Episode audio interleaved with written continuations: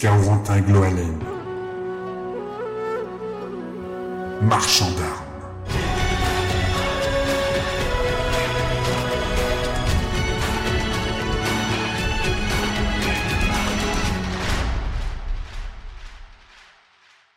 Épisode 3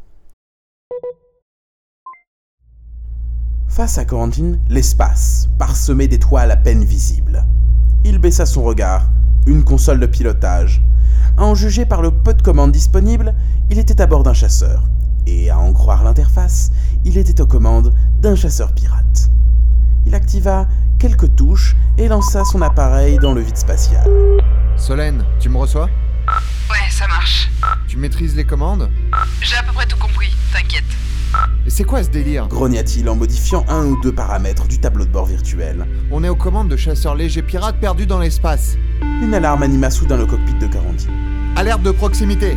Sortie de transition détectée à 1 heure. Suis-moi derrière ces astéroïdes. réagit aussitôt Solène.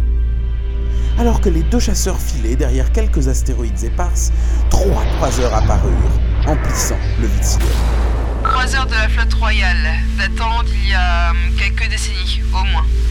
On doit être dans une reconstitution de bataille spatiale. Grésilla la voix de Solène dans le communicateur. Corentine pensa alors au livre sur la piraterie que lui avait prêté Il la veille. Mais tant de batailles spatiales y étaient relatées. On ne joue sans doute pas les éclaireurs. Une sortie de transition comme ça, ça se voit de très loin. On est en avant pour autre chose. Restons derrière ces astéroïdes et passons derrière leur croiseur. Continua sa coéquipière. Corentine commençait à comprendre. Reçu. Flotte pirate signalée. Elle sera à portée des tirs des croiseurs dans une minute. Je lui envoie les données captées par mes senseurs.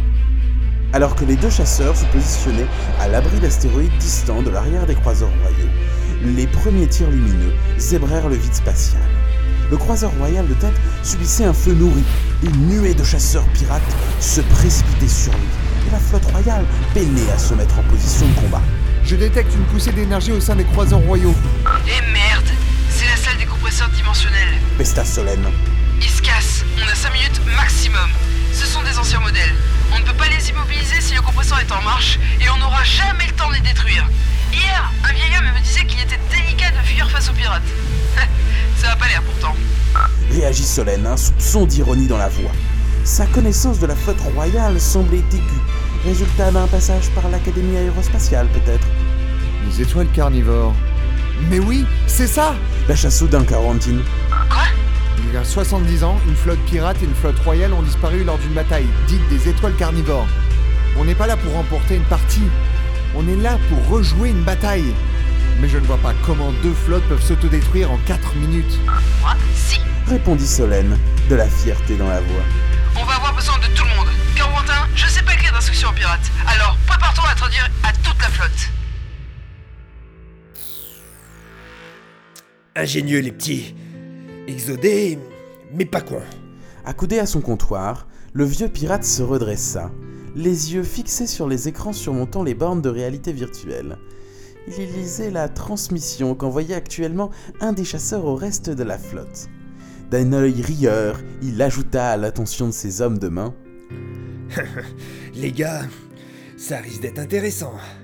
Je connais peu de gens qui l'ont réussi ce scénario historique. Enfin, personne, à part moi et un fils pirate parti en exil sur Materwan.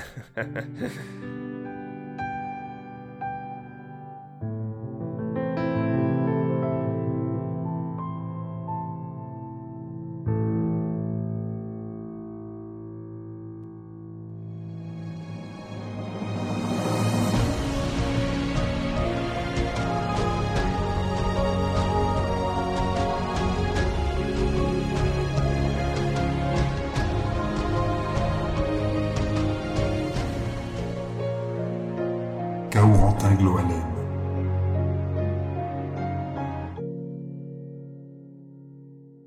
À suivre.